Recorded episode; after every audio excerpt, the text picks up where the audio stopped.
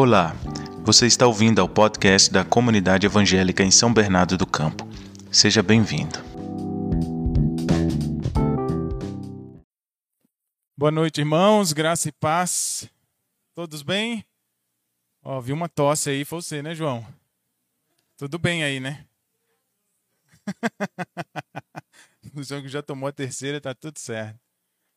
Graça e paz, irmãos. Que bom que estamos aqui mais uma vez para cultuar, né? Ah, é sempre bom a gente lembrar por que, que a gente vem na igreja, né?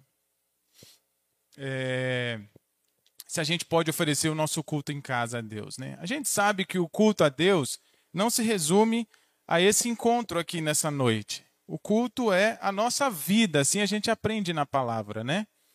Depois de Cristo, depois da cruz e da vinda de Jesus, o culto é a sua vida, o culto é a minha vida não é mais um lugar, não é mais um prédio, não é mais um momento separado. Porém, ao longo da história dos cristãos, da humanidade, a gente concordou em nos reunirmos em um dia para juntos oferecermmos um culto a Deus. Juntos a gente faz isso. A gente não vem para a igreja individual, particular, a gente vem para a igreja coletivamente. A gente vem juntos e a gente vem prestar culto a Deus e não receber um culto de Deus. A gente não pode esquecer disso. E o culto ao Senhor é esse momento onde eu venho com muita alegria, com meus irmãos, lembrando das lutas que cada um passa, para a gente agradecer a Deus a semana que tivemos, os outros seis dias que passamos, a saúde, o trabalho, até as lutas que a gente passou, mas o Senhor esteve conosco lá no vale da sombra e da morte. Mas para juntos a gente adorar e bendizer a Ele, o Senhor de todas as coisas, o governador do mundo, o Senhor do universo. Por isso que não faz sentido a gente vir aqui domingo e se esquecer de quem está do nosso lado.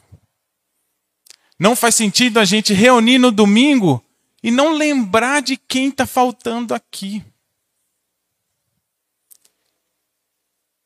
Às vezes as pessoas falam assim, mas igreja sou eu, Zan.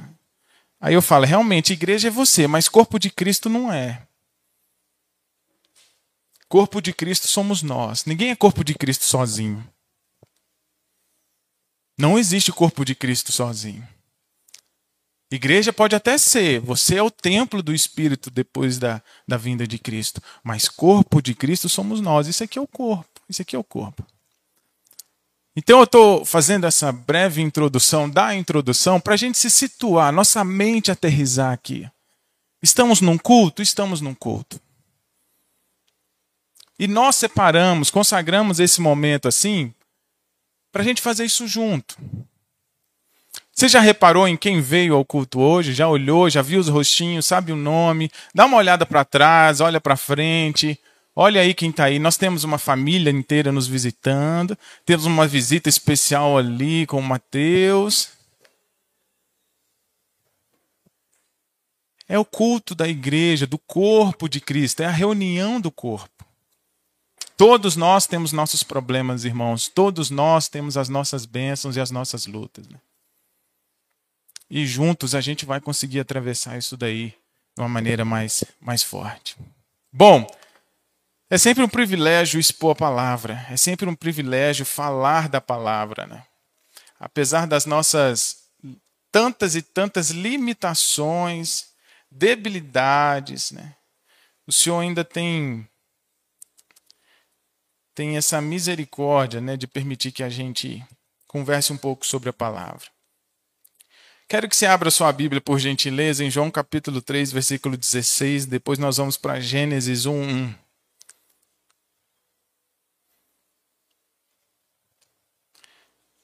Aliás, primeiro João 3,16, depois Romanos 5,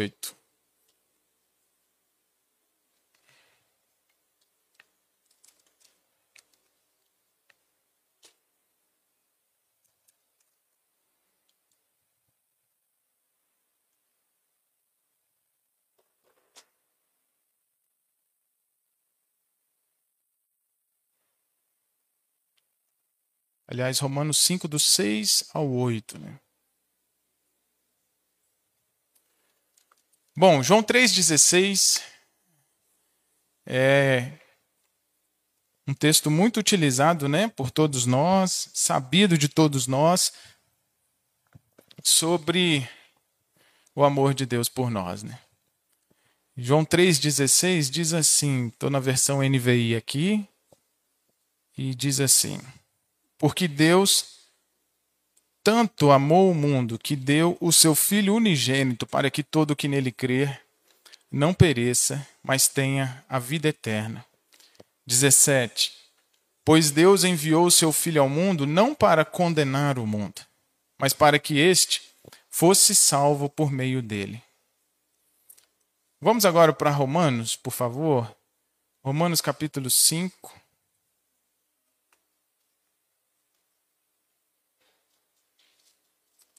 Do versículo 6 ao versículo 8.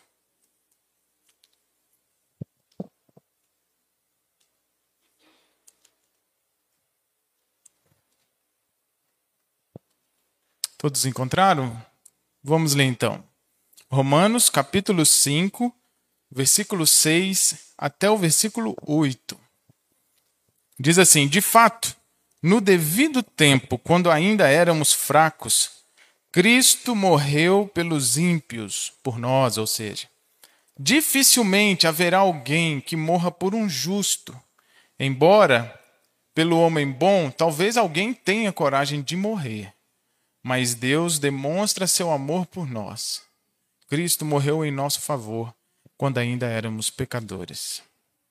Romanos capítulo 5 aí, versículo 7 principalmente, é o versículo que vai contra qualquer probabilidade de mérito da nossa parte diante da salvação.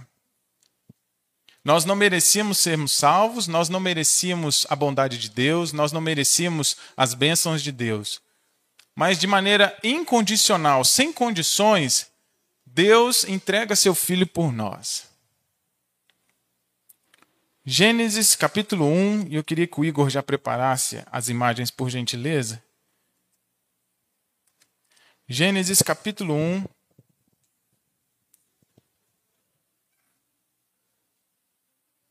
Diz assim, versículo 1 e 2: No princípio, Deus criou os céus e a terra. Era a terra sem forma e vazia. Trevas cobriam a face do abismo e o Espírito de Deus se movia sobre a face das águas. O que eu quero conversar essa noite com vocês é sobre a história de Deus, a história de um povo e a missão de Deus e do povo. Antes eu queria que você prestasse atenção nessas imagens. Pode apagar mais luzes, por favor, Gabola? Pode apagar aí. Fica um pouco mais nítido. Pode apagar mais uma. Isso. Essa é uma imagem é, em proporções, em escala, para a gente ter uma noção mais ou menos do tamanho dos planetas que a gente já ouviu, já foram descobertos pela ciência e etc. Olha aí. Olha o tamanho da Terra Olha ali Vênus. Aí a gente tem Marte, Mercúrio, Plutão. Olha que coisa linda que é a Terra perto dos outros planetas. Né? Vocês sabem que a Terra ela fica girando em volta do Sol, certo? Todo mundo acredita nisso, né? Vocês sabem que a Terra demora 365 dias para dar a volta completa no Sol, sabe? E a Terra demora 24 horas para girar em torno de si mesma, certo? Por isso nós temos dia e noite.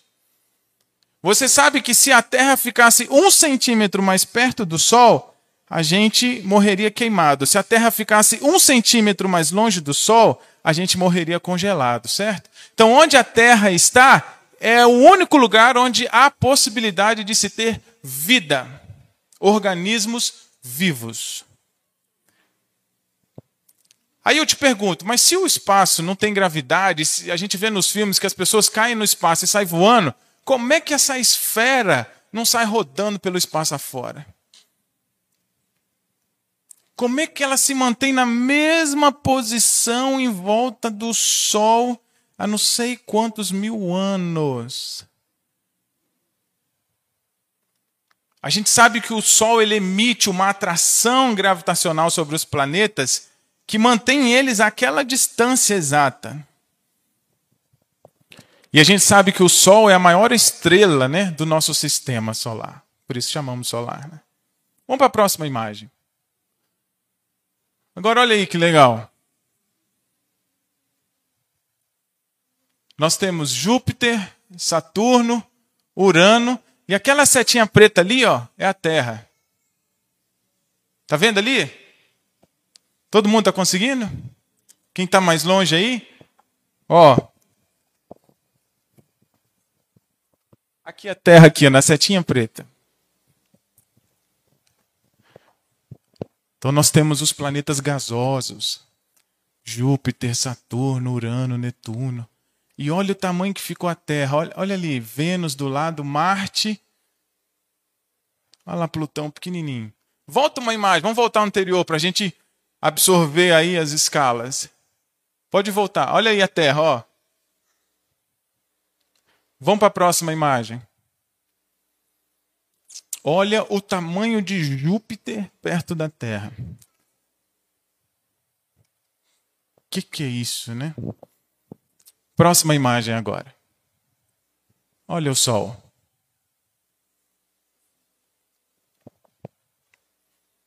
Achou a Terra, não? Olha o tamanho do Sol. Olha que coisa magnífica. Essa bola que vive em constante explosão não se desfaz emite uma atração gravitacional que faz nove planetas girarem em torno dele sem se moverem do lugar. E gera vida onde nós estamos.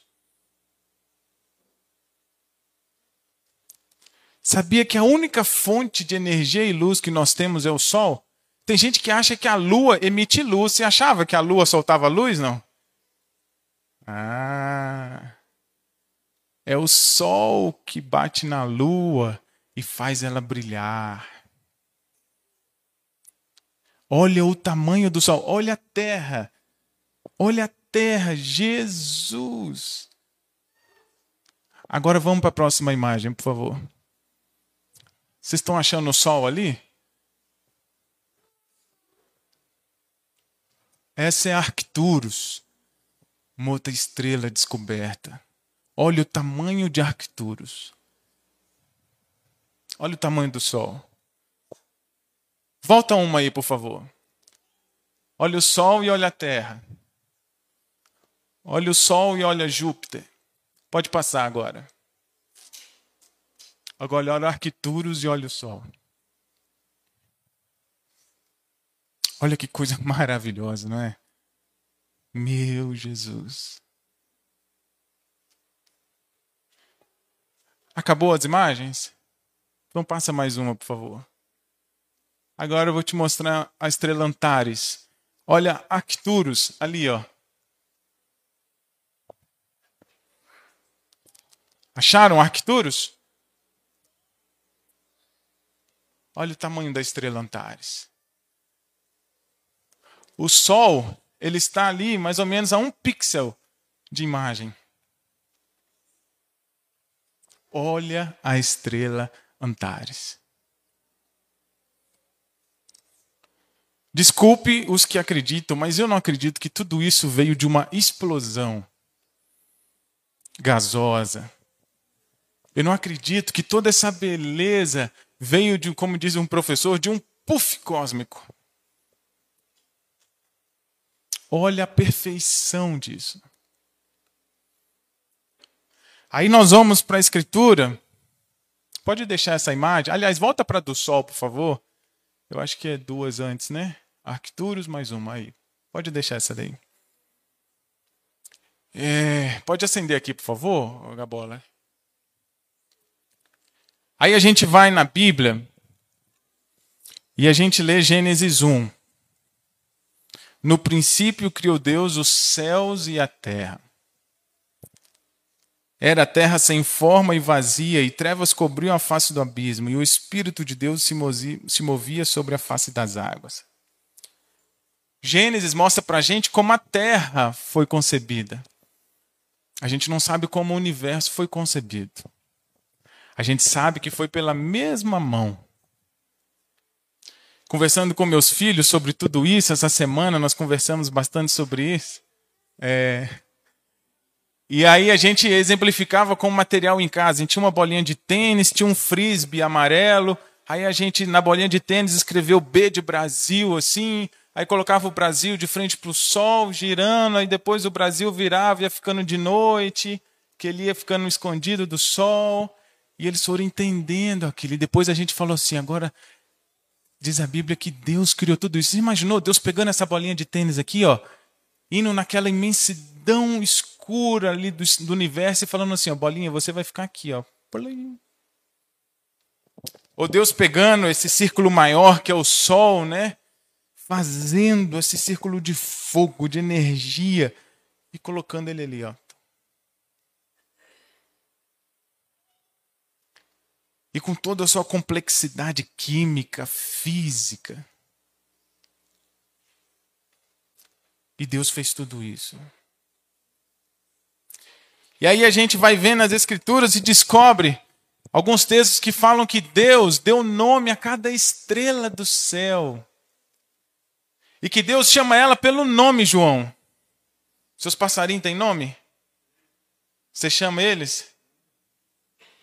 O João é criador de passarinho. Inclusive, pegou um curió duas semanas atrás que canta com a beleza, viu? Se quiser ir lá ouvir. Olha a beleza do canto de um pássaro desse, né?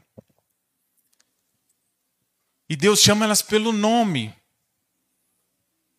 Imagina Deus chamando assim: Antares, Arcturus, Sol. Meu Deus, não, a gente não alcança, a gente não chega lá. Né? E aí nós vamos descobrindo nas leituras bíblicas que de todas as coisas criadas por Deus, o homem, o homem foi a melhor criação, acima e um pouco ali abaixo de Deus e dos seres celestiais. Né? A mesma mão que criou todas essas coisas é a mesma mão que teceu você no ventre da sua mãe. É a mesma mão que costurou você no ventre da sua mãe, que organizou o corpo da mulher e do homem para fazer essa junção e produzir mais um coração, mais dois pulmões, mais outros órgãos vitais. A mesma mão que construiu o sol é essa mão que fez você. E essa mesma mão que fez o sol, que fez você, é a mão que foi crucificada na cruz. É a mão que foi pregada, mesmo sem merecer, mesmo sendo santo, perfeito, mas porque nos ama. Mas quem somos nós para que o Senhor se lembre da gente? Você consegue ver o quão pequenininho a gente fica? E às vezes a gente enche o peito para brigar, para bradar com o Senhor sobre uma dificuldade. Aí a gente precisa de vez em quando ter um choque de perspectiva. Né? Quem sou eu para reclamar? Lembra da conversa de Deus com Jó? Onde você estava quando eu criei as, as cabras montanhesas? Ensinei elas a subir nas montanhas. Onde você estava quando eu criei os corpos celestes? Mas mesmo assim, Deus nos ama.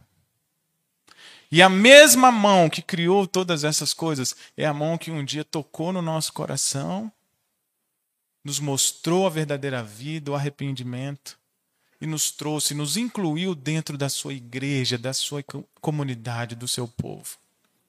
E é a mesma mão que hoje pode tocar no seu coração. A mesma mão que fez o sol é a mão que pode te abraçar hoje, que está perto, que está no nosso meio. Vocês estão entendendo agora porque Deus amou o mundo de tal maneira? Que, que é o mundo para Deus amar? Mas diz que Deus amou a terra ali de tal maneira, a humanidade de tal maneira, que deu seu filho por nós. Né?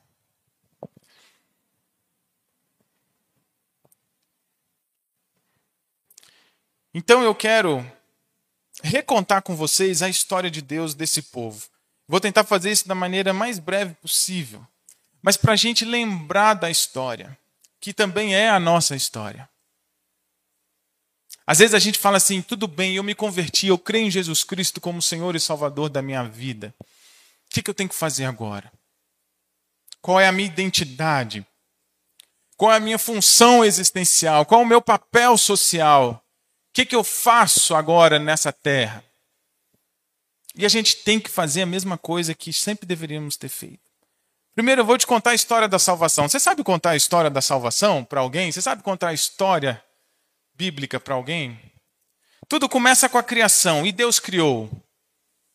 E nós cremos que Deus foi quem criou. Existe essa mente pensante por trás. Deus criou além do nosso sistema solar, existem mais milhões de sistemas solares com outros sóis, milhões de galáxias, de via lácteas. E Deus criou. Deus criou também a humanidade. Deus criou o homem e a mulher. Deus criou o homem e a mulher para ser reflexo dele.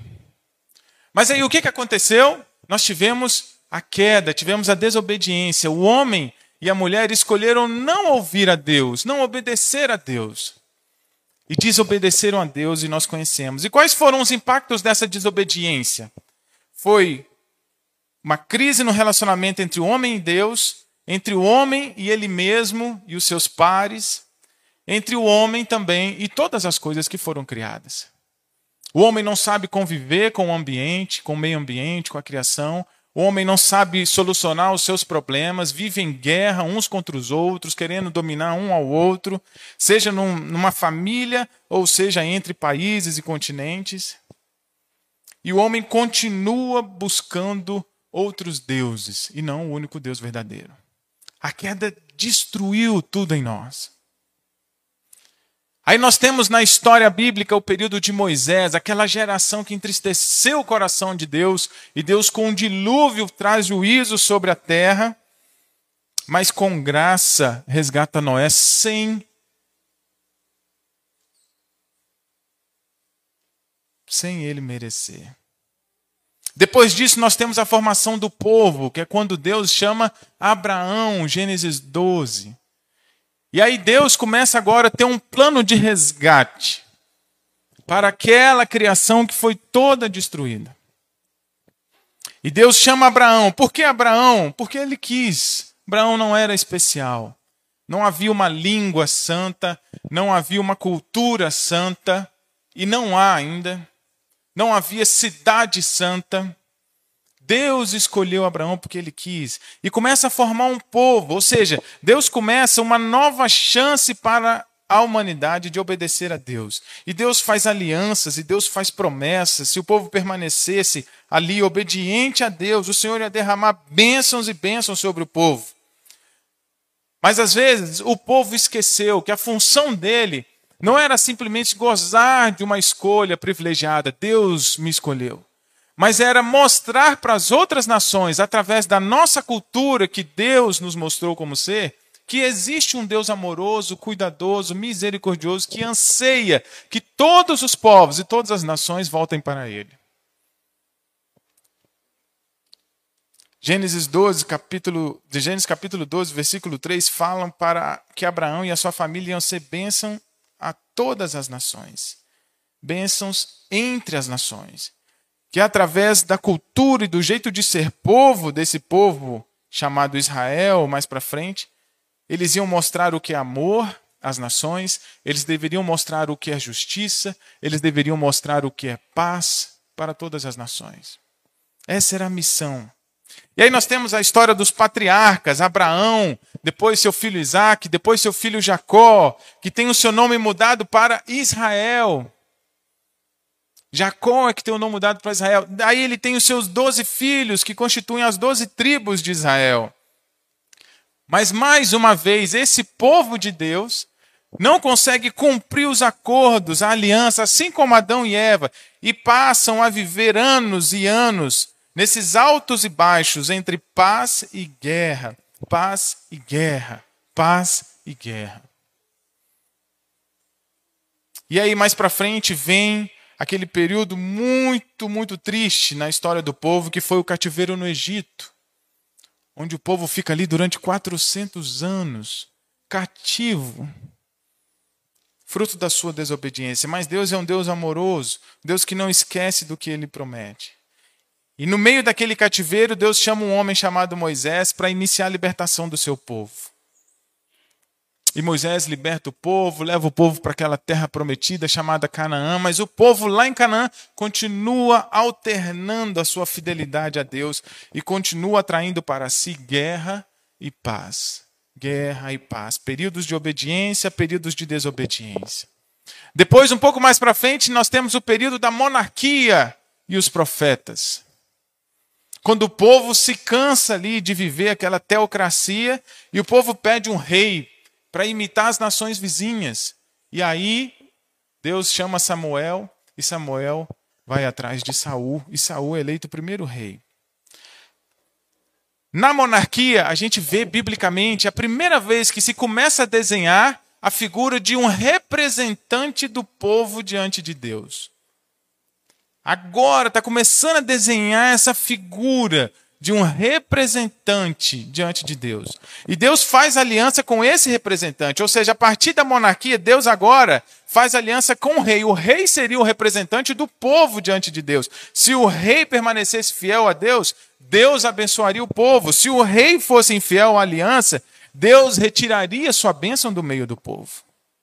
E assim foi por muitos anos e séculos. Mas o povo continuou instável sem estabilidade. E aí o povo atraía mais paz, guerra, escândalos diante das outras nações.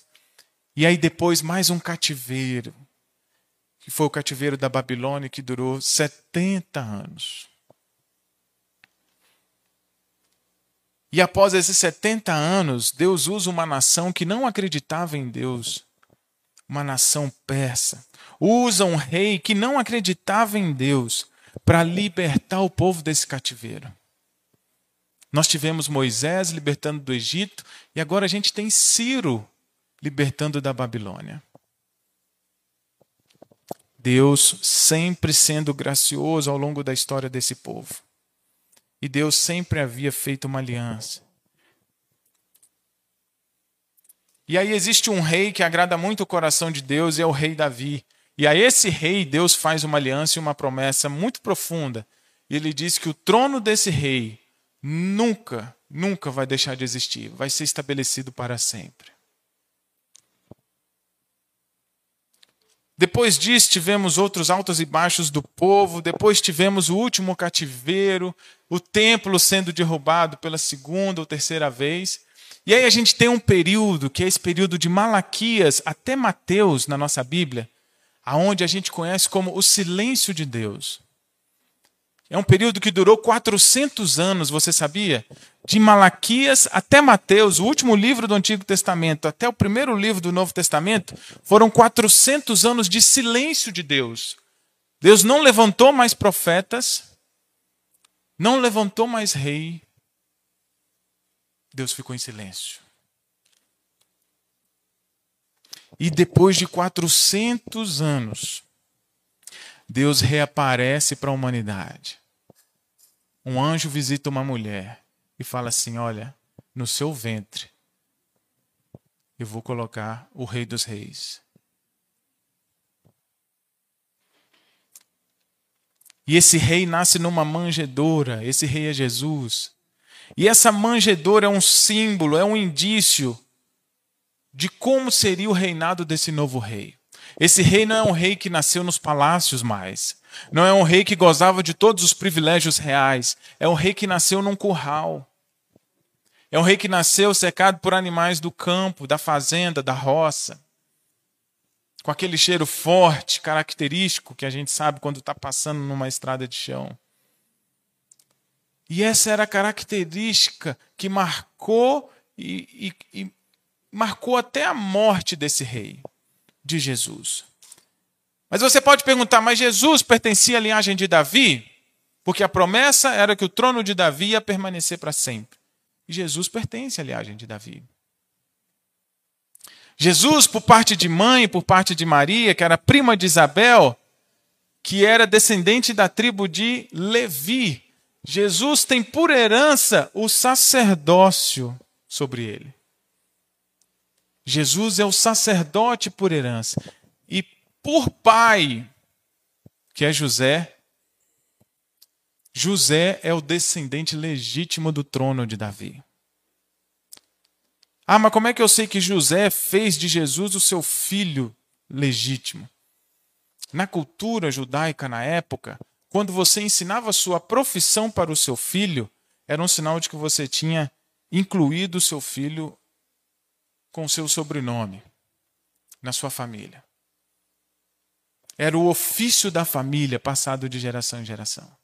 E como Jesus aprende e recebe do seu pai o ofício na marcenaria, esse é o aval de que ele realmente foi incluído como filho de José. Então Jesus, tecnicamente, ele é sim digno de ser chamado de rei de Israel, porque ele é descendente real por parte de pai e agora descendente sacerdotal por parte de mãe.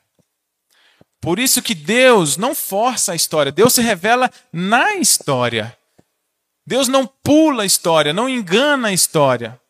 Deus cumpriu a promessa a Davi. E ainda assim trouxe para Jesus o sacerdócio. Jesus é aquele que intermedia os nossos pedidos a Deus. Era isso que o sacerdote fazia naquele período do templo, lá atrás, que foi construído por Salomão, filho de Davi. Jesus é o nosso, esse que intermedia, e é esse também que traz as palavras de Deus para o povo. E nós precisamos entender agora que Jesus é esse rei definitivo de uma vez por todas que vai cumprir sim a aliança de maneira digna e fiel. Nunca mais agora vai haver mais guerra, nunca mais vai haver maldição. Porque quem assumiu, quem nos representa agora na parte da aliança, é alguém que é fiel. É alguém que, que não vacila, que não é instável. Por isso que nós agora estamos em Cristo, por isso que nós cremos em Cristo. Nós não cremos na lei, nós não cremos mais em nenhuma outra ferramenta, nós cremos em Cristo, porque só Ele foi capaz de cumprir o que a aliança exigia. Por isso que tudo que nós fazemos é centrado em Cristo. Por isso que nós olhamos para tudo que Cristo ensinou. Quando Cristo esteve conosco, Ele nos ensinou o amor a Deus, Ele nos ensinou o amor às pessoas, Ele nos ensinou a cuidar dos excluídos, dos necessitados, dos doentes, Ele nos ensinou a dividir o que tem, nos ensinou a perdoar, nos ensinou a humildade, nos ensinou a gratidão, nos ensinou a perseverança na fé, a perseverança na vida, a confiança no caráter de Deus, independente de todas essas notícias tristes e de terror que a gente vê ao redor, a gente permanece confiantes no caráter de Deus. Jesus se torna o rei, Jesus se torna o sumo sacerdote, o único que pode adentrar o santo dos santos. Jesus se torna a própria oferta oferecida no templo em nosso favor. Jesus é o profeta, Jesus é o resgatador, Jesus é aquele que cumpre, que satisfaz o coração de Deus eternamente. Coração de Deus está satisfeito. Não preocupe, não ache que Deus assim não está satisfeito com você. Se você está em Cristo, Deus já está satisfeito. Mas aí depois Jesus parte, porque era assim que tinha que acontecer para que o plano da salvação se fizesse completo. Mas aí, como fica o povo de Israel? Como fica a gente, a igreja? A questão é que agora nós não precisamos mais de um rei entre nós. Nós não precisamos mais de um sacerdote entre nós. Não precisamos mais de um líder, de um profeta. Não precisamos mais de um anjo. Não precisamos mais de um governador. Porque todas essas características estão em Jesus. A Ele nós submetemos. E como nós vamos nos organizar e viver aqui entre os povos? Para onde a gente vai? Qual é a nossa missão? Nós agora, meus irmãos, ficamos e somos guiados pelo Espírito Santo de Deus, diz a Bíblia, o Espírito da verdade. E como que esse Espírito trabalha? Esse Espírito ele distribui dons entre os povos, entre as pessoas. Esse Espírito não concentra todo o dom em uma pessoa só, ele distribui entre nós para que cada um ensine e que cada um cuide um do outro. Todos nós somos responsáveis uns pelos outros. Todos nós. A partir do momento que você entendeu a mensagem da salvação, entendeu que não há nada que você possa fazer para salvar a sua vida, para melhorar, para acrescentar um dia sequer na sua vida, e você se rendeu de joelhos ao Senhor Deus, você também é agraciado com um dom do Espírito. E você é responsável por servir aos seus irmãos com o seu dom. O nosso dom, qual é o propósito dos dons? Nos edificar a imagem e semelhança de Jesus. E quem é a autoridade máxima agora no meio do povo, que antes era um rei, ou um profeta, algo semelhante, até um sumo sacerdote, um sacerdote? Agora, a autoridade máxima no meio do povo é a Bíblia. É a palavra de Deus. Ela é a autoridade máxima no nosso meio. É a ela que nós devemos consultar, a ela que nós devemos respeitar. Por quê? Porque ela é a palavra de Deus, é Deus falando conosco. Por isso que não precisamos de profetas, não precisamos de rei mais para nos falar e nos chamar atenção sobre a vontade de Deus. Agora nós temos a palavra. E como povo de Deus, nós devemos continuar aquela missão que o Senhor deu a Abraão lá em Gênesis 12, Versículo 3. Nós precisamos refletir a Deus para as nações, atrair as nações a esse novo jeito de vida, a demonstrar para as nações esse amor que cura e que resgata a gente das mais densas trevas que a gente possa estar envolvido. A nossa missão é a mesma. É a mesma como povo. O que, eu tenho que fazer como povo? Refletir às nações sobre esse amor curador e restaurador do Deus Criador do universo. Essa é a nossa missão hoje, que não mudou. E aqui a gente precisa entender uma coisa, eu queria que você prestasse muita atenção nesse momento. A gente precisa entender que Deus não está salvando só você do inferno. Às vezes a gente reduz o evangelho, a boa nova, a, a só essa frase assim: a salvação pessoal. Às vezes a gente acha que falar ou pregar o evangelho é só anunciar a salvação de pessoas. Mas se a gente for lembrar do que, que a queda fez com toda a criação, a gente precisa incluir a restauração de tudo que foi quebrado na palavra evangelho. Então, qual é a boa notícia que a gente está trazendo? Qual é a boa notícia que nós anunciamos às nações? A boa notícia, meus irmãos, é que Deus está curando as nações. A boa notícia é que Deus em Cristo está reconciliando consigo todas as coisas. É a gente entender que foi por intermédio de Jesus e por meio dele que todas as coisas foram feitas e é por meio de Jesus que todas as coisas são sustentadas. A gente aprende em Atos que em Cristo nós movemos, vivemos e existimos. É como se Cristo fosse essa plataforma aqui, ó. Em Cristo eu me movo, eu vivo e existo. Fora de Cristo, há inexistência. E por meio de Cristo todas as coisas foram criadas e são sustentadas. por meio de Cristo. Já pensou? E todas essas coisas existem para glorificar a Cristo. Já pensou quando nós estivermos no céu, na presença de Deus? Aí agora eu vou imaginar um monte de coisa. Imagina a gente lá no céu e Deus fala com a gente assim: Você gostaria de conhecer a estrela Antares? Ah, oh, eu quero. Então peraí que eu vou chamar ela. Aí Deus chama Antares. Você gostaria de tocar no sol? Claro que eu queria. Não vai me queimar, Deus? Não vai. Você está na minha presença. Então eu quero. Aí Deus chama, sol. Aí Deus fala assim com você: olha, tudo isso que você está vendo aqui, ó, vou te dar um flash. Os cientistas da sua Terra, do seu planeta, conseguiram chegar até aqui. Ó. Agora eu vou te mostrar o que, que existe por trás disso aqui. Ó. Aí Deus abre aquela cortina assim. Ó. Vum! Bom filme. Aí te abre aquela vastidão de estrela piscando. Aí Deus fala assim: ó, tudo isso aqui só foi feito por causa do meu filho. E é o meu filho que mantém tudo isso existindo, assim, ó. E ninguém tira da mão do meu filho isso.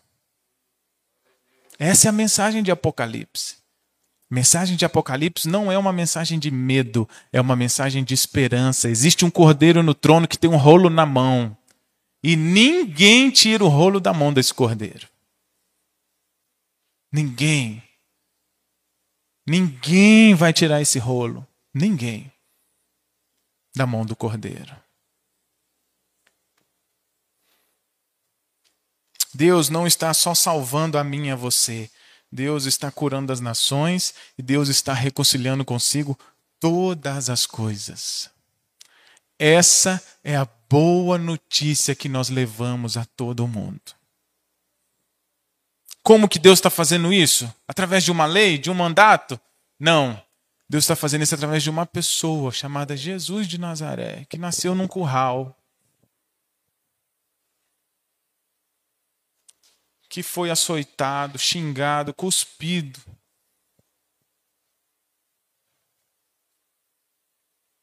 Que aquela mesma mão que criou todas as coisas está agora pregada numa cruz com um buraco no meio. E quando chegar no céu, eu e você vamos ver e vamos tocar. Só que agora, sem dúvida,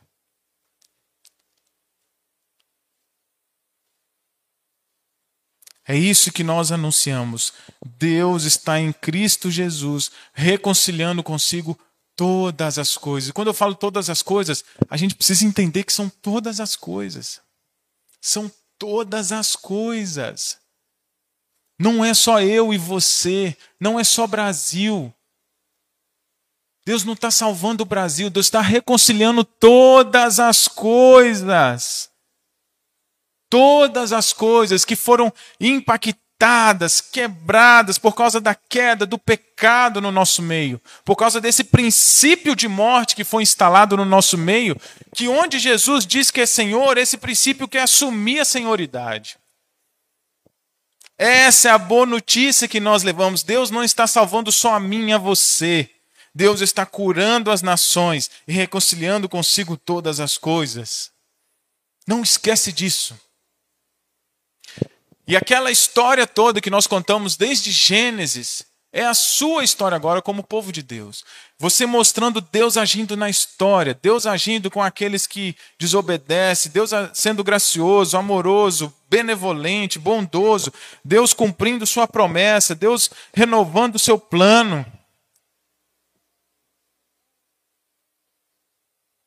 Uma vez conversando com o Mateuzinho em casa, eu e Mateus, a gente estava no banheiro, no chuveiro, tomando banho, né, Teteus? Aí nós começamos a contar um, conversar um pouco sobre a história de Jesus, né?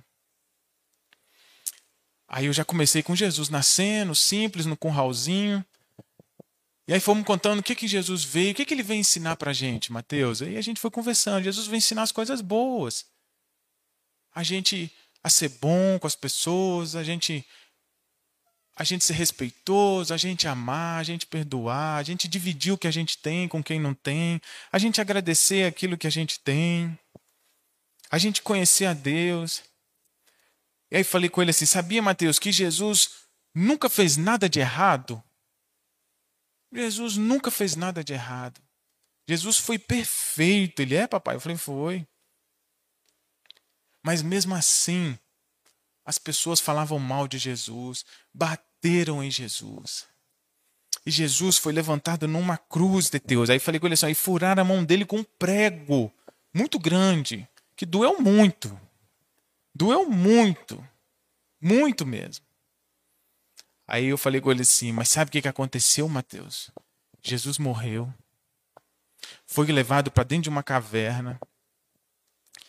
Quando foi o terceiro dia, as pessoas foram lá chegar nessa caverna, viram que a porta, que era de pedra, uma pedra grande, estava assim um pouco aberta.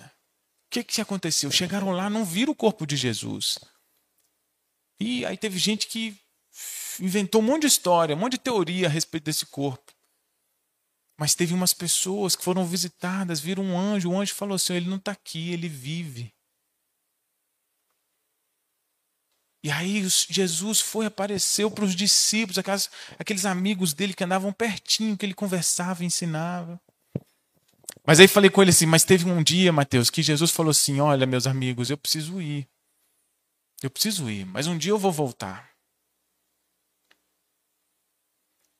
E aí, quando todo mundo menos espera, eles estavam reunidos assim, e Jesus começa a subir. Eu falei, você já pensou nisso, cara? Que doideira, Jesus subindo assim, ó. Aí uma nuvem envolve ele e ele vai embora. Aí ele estava assim, com o olhinho assim. Aí eu falei assim, Mateus, e um dia ele vai voltar. Lembra-te? E ele vai voltar assim, ó. A gente nunca vai saber qual é a hora, qual é o dia. Mas todo mundo vai ver. E vai ser assim, ele vai aparecer, ó. Tum, descendo. Aí no final Mateus falou assim: Nossa, papai, fiquei emocionado. Aí ele começou a chorar. Dentro do chuveiro, assim, me abraçou.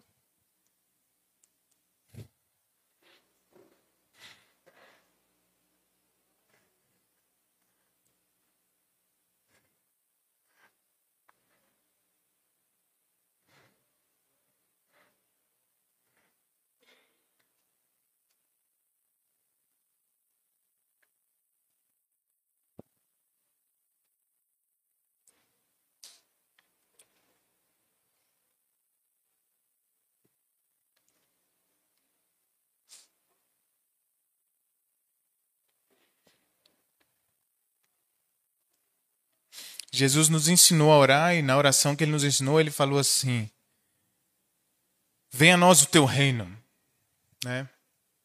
E eu preciso terminar essa noite dizendo para você que o reino está vindo, né? Que ele está vindo já, né? E eu entendo que ele já ele se levantou do seu trono e ele está a caminho do nosso, da nossa direção. E e em breve, muito em breve, a gente vai se encontrar com Ele. Muito em breve a gente vai conhecer o que é esse amor que Ele tem, o que é esse acolhimento que Ele tem, o que é essa presença que Ele tem, maravilhosa. Muito em breve. E eu queria te dizer que nesse dia, meu irmão, vai ter uma mesa posta muito grande e muito farta com um banquete maravilhoso. E ao redor dessa mesa vão ter muitas pessoas. Algumas não estão conosco mais. E eu espero ver cada um de vocês lá. Porque ao redor dessa mesa vai ter uma cadeira com o seu nome te esperando. Ninguém pode sentar naquele lugar a não ser você. Sabe por quê? Porque Jesus guardou esse lugar para você. Vai chegar um dia que Jesus vai te receber na casa dele, vai falar assim: pode entrar, vai puxar a cadeira antes de você sentar e fala: pode sentar. Essa é a sua cadeira. Essa é a sua cadeira. Eu estava te esperando tem muito tempo. E aí sim, nós vamos gozar da verdadeira paz eterna, paz interior, paz ao nosso redor. Então não vamos esquecer que em Cristo Deus está reconciliando consigo todas as coisas, né? E ele está vindo reivindicar tudo aquilo que é dele por direito. Tudo aquilo que existe por causa dele, que é sustentado por causa dele. E aí a gente precisa entender agora por que Deus amou o mundo de tal maneira que deu o seu único filho, seu filho unigênito, para que todo aquele que nele crê não pereça, mas tenha vida eterna. A eternidade nos aguarda. Eu queria que Jesus voltasse aqui. Eu queria que Jesus entrasse na porta dessa igreja assim, ó. Imagina. Nossa, dá um susto. Né? Ai, Senhor. Imagina Jesus participando do nosso culto e falando assim, ó, cheguei. Ah, mas é agora? É agora. Aí ele vai lá, mede a temperatura com o pessoal da recepção, passa um álcool na mão, né? Se tiver sem máscara, o pessoal providencia. E aí ele toma um assento, aí eu passo o microfone para ele, ele sobe, ele fala: Vamos.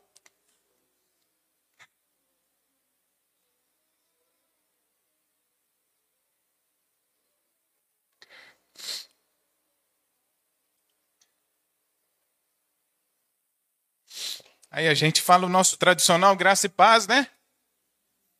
E vamos. Vamos descer as escadas. E vamos com ele, né? E vamos com ele. Você vai com ele, meu irmão? Ele pode vir onde, né? Eu queria muito que Jesus participasse de um culto aqui. Pelo menos ele esperasse o culto acabar, né? Pra gente ir. Pra gente cantar, ele cantar com a gente, né? Mas eu, eu fiquei assim, quando eu estava pensando nesse, nessa mensagem, eu fiquei assim, eu falei, meu Deus, imagina Jesus subindo agora ali, ó. Eu não sei como ele é, né? Mas ele está subindo agora ali, ó. Não tem iluminação, não tem nada. Vestindo uma roupa parecida com a gente. E aí ele, ó, agora, agora é o momento. Vamos. Meu Deus, que coisa maravilhosa. É verdade, Senhor? É agora? É agora. Então eu estou indo. Deixo aqui minha chave do carro, minha carteira. Todo mundo sai deixando tudo. Nós não vamos levar nada. Deixa até minha Bíblia. E vou feliz da vida. Vou feliz acompanhando o meu Salvador. Vou feliz. E eu espero que você esteja lá. Naquela mesa maravilhosa. Espero que você esteja lá naquela mesa maravilhosa. Se você ainda não tem certeza, então que hoje você busque isso. Entregue sua vida a Jesus Cristo. Se arrependa dos seus pecados. Creia nele e você será salvo. Confesse ao Senhor, dizendo: Senhor, eu não dou conta de guiar minha vida. Eu não sei onde fica a felicidade, não sei onde fica a paz, não sei onde fica o amor, não sei onde fica a salvação. Não sei, cansei de procurar. Procurei em vários lugares, tentei várias coisas, não sei onde está. Mas eu ouvi dizer que o Senhor é o amor, que o Senhor é a paz, que o Senhor é a justiça, que o Senhor é a esperança, que o Senhor é a provisão, que o Senhor é o sustentador. Então a minha vida eu rendo ao Senhor. A minha vida eu entrego ao Senhor. Irmãos, Deus não depende do nosso coração para, para ser feliz ou para se satisfazer. Mas o seu coração depende de Deus para encontrar a paz. O seu coração depende de Deus para encontrar felicidade. O seu coração depende de Deus para encontrar o amor, para encontrar esperança. O seu coração depende de Deus. Então, assim como o universo é sustentado nas mãos e através de Jesus Cristo, a sua vida também esteja ali nas mãos de Cristo dia após dia, experimentando o cuidado e o sustento dele. Até o dia que ele vai vir no nosso culto às 18 horas. Bonito, né? Eu fiquei sonhando com essa imagem. Assim. Acho que vocês vão ficar também essa semana aí, né? Imagina, domingo que vem Jesus vem para o culto. Ai, que coisa boa, né? E Jesus entra aqui e participa do culto com a gente. Né? Aí eu já fico imaginando aquela cena assim da igreja vazia, só as carteiras, as bolsas, as pastinhas, celular, tudo vai ficando aí assim, e a gente vai embora. Que coisa maravilhosa, né? Vamos orar. Feche o seu olho, abaixe sua cabeça, por gentileza. Tem um momento com o Senhor.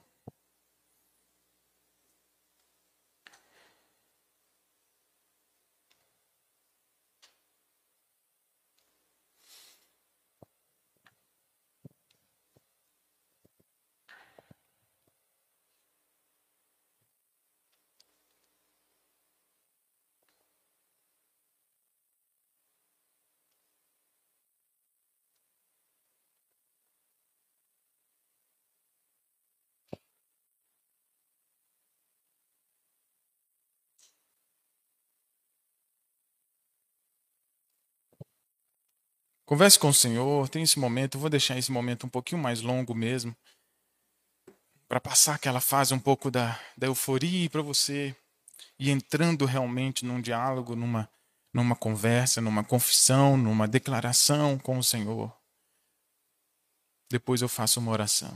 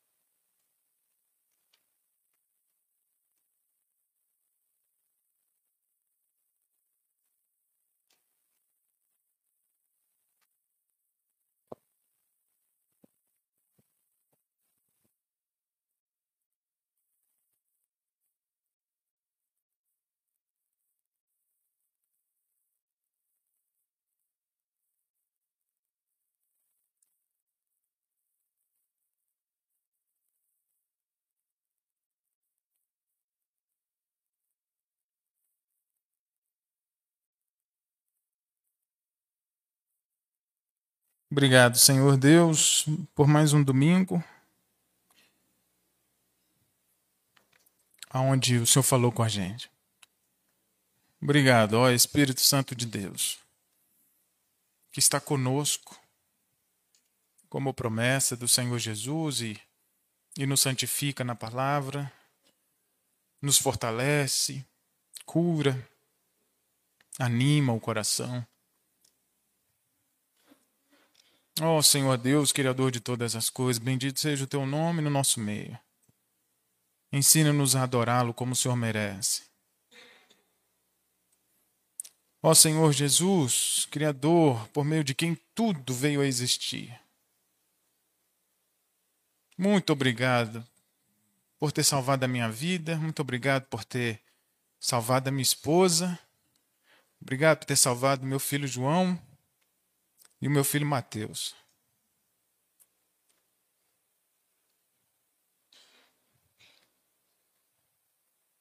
Obrigado por ter salvado a, a minha igreja. A igreja que eu participo, que não é minha, é do Senhor. Obrigado por cada vida que está aqui, Senhor. Que um dia a gente vai estar junto naquela mesa tão maravilhosa. Perdoa os nossos pecados, Jesus. Ah, Senhor, quanto pecado a gente tem. Quantas vezes ofendemos o teu sacrifício na cruz. Quantas vezes ofendemos esse amor gratuito que o Senhor nos deu, que o Senhor derrama sobre a gente cada dia. Ó oh, Senhor, perdoe a, as nossas transgressões, ó Deus. Guarda, guarda esse dia hoje na nossa memória. Guarda essa palavra no nosso coração. E não demora a voltar, Senhor. Não demora a vir. Seria um prazer receber o Senhor na nossa igreja. O Senhor seria muito bem tratado aqui. Seria um prazer cantar junto com o Senhor. E seria um prazer deixar todas as minhas coisas e seguir ao Senhor.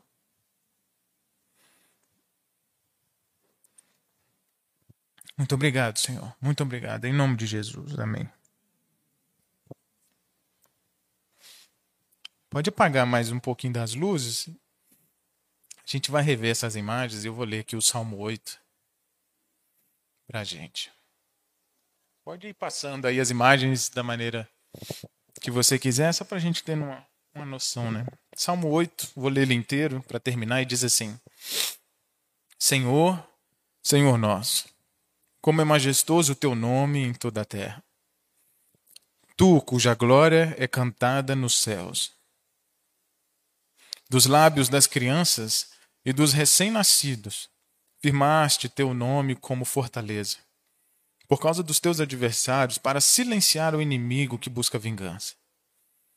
Quando contemplo os céus, obra dos teus dedos, a lua e as estrelas que ali firmaste, pergunto: Que é o homem, Senhor, para que com ele te importes? E o que é o filho do homem, para que com ele te preocupes?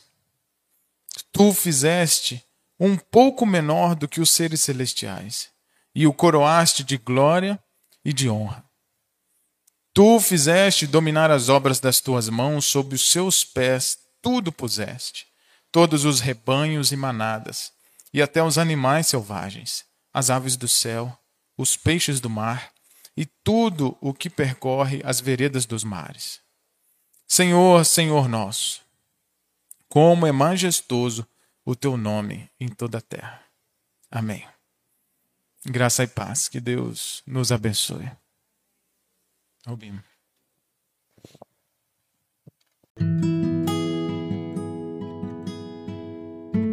Você ouviu o podcast da Comunidade Evangélica em São Bernardo do Campo. Muito obrigado, que Deus te abençoe e até a próxima.